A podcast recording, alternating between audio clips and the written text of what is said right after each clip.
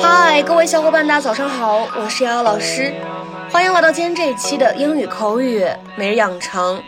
在今天这一期节目当中呢，我们来学习一段非常简短的英文台词。那么它呢，依旧是来自于《绝望的主妇》第一季第二十二集。首先的话呢，先请各位同学一起来听一下：Are you in favor of the death penalty? Are you in favor of the death penalty? 你支持死刑吗？Are you in favor of the death penalty? Are you in favor of the death penalty。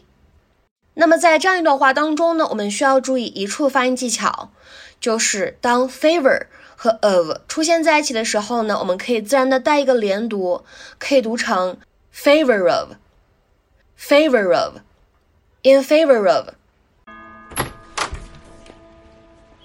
Um, Miss Tilman, Paul Young's been missing the last couple of days. Have you seen him? Why ask me? Well, I saw him leave a box on your doorstep, and I've also seen Zach over here. If I did know where Mr. Young was, why would I tell you? Look, um, the police think I killed your sister, and I'm sure you do too, but I swear to you, I had nothing to do with it. And you think Paul Young did? Well, no, that's not what I was saying. You gotta admit, it's a neat theory. Care for a snack? And so it's not such a stretch to wonder if Paul avenged his wife's death by killing Martha for blackmailing them. But perhaps I'm alone in that. You're not. Aren't you sweet? Tea? Thanks. Do these journals say anything about why your sister was blackmailing the Youngs? Not specifically, but I got the definite impression that it involved a murder, and now here you are saying your friend was murdered. Any reason you haven't shown these to the police? Are you in favor of the death penalty? Um, yeah. So am I. We had it in Utah. Not in this state, though. A shame. Don't you agree? Yeah, I do.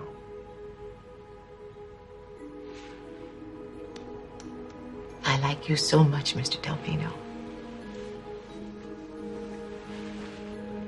You know where Paul Young is? I'm afraid not. But I know where he'll be on Thursday night.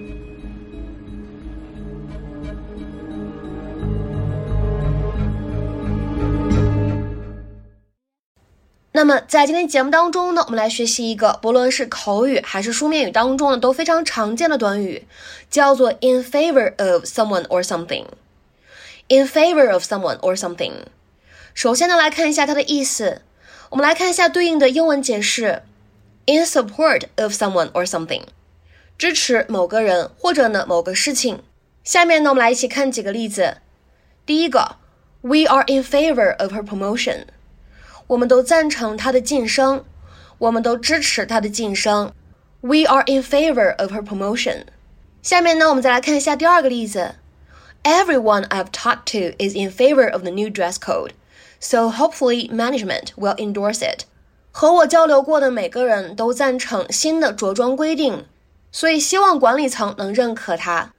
Everyone I've talked to is in favor of the new dress code, so hopefully management will endorse it.